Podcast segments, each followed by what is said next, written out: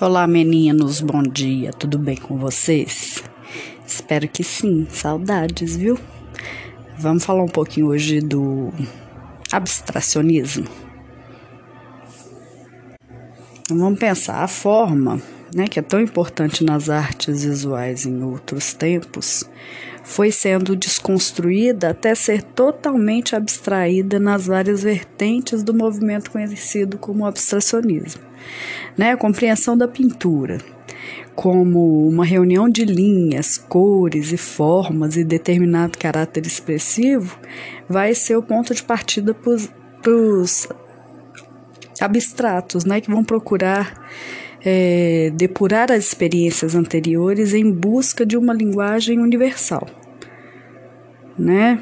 Na arquitetura, diferentes lugares da Europa produziram experiências que determinaram o surgimento do estilo internacional. Na música, é, o novo nacionalismo vai buscar adaptar de forma muito inovadora a escala, ritmos e até mesmo harmonias e melodias da música popular aos parâmetros das novas técnicas de composição. A gente pode dizer que a principal característica da pintura abstrata é a ausência de relação imediata entre suas formas e cores com o ser. Por isso, a tela abstrata não, representa nada da realidade que nos cerca e não vai narrar nada figurativamente, é, né, nenhuma cena histórica, literária, religiosa ou mitológica.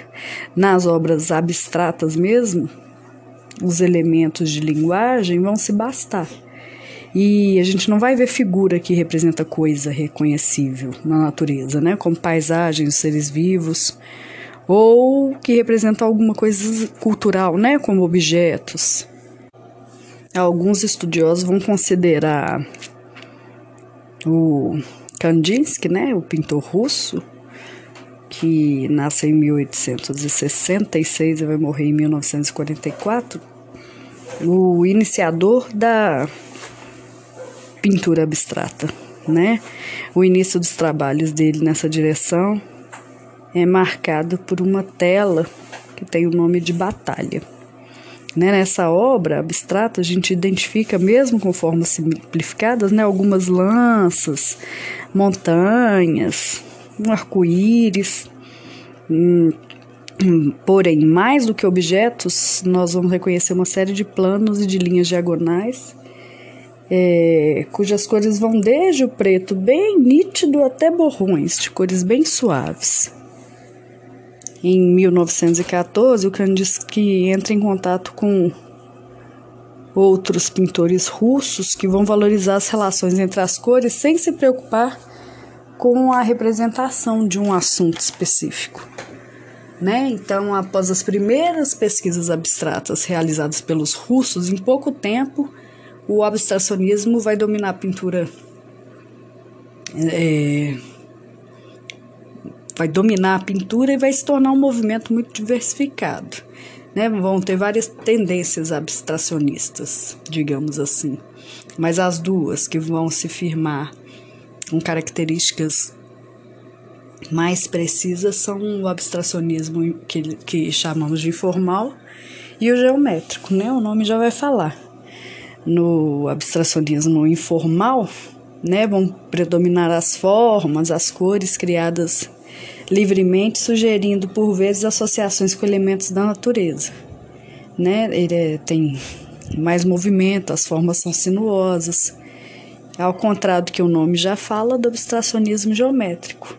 Né? As formas e as cores são organizadas de maneira que a composição seja uma expressão de uma concepção geométrica né? E a gente lembra lá do Mondrian, né? Que são aqueles, aquelas composições geométricas com as cores bem gráficas, né? Preto, vermelho, azul e amarelo, as cores primárias, né?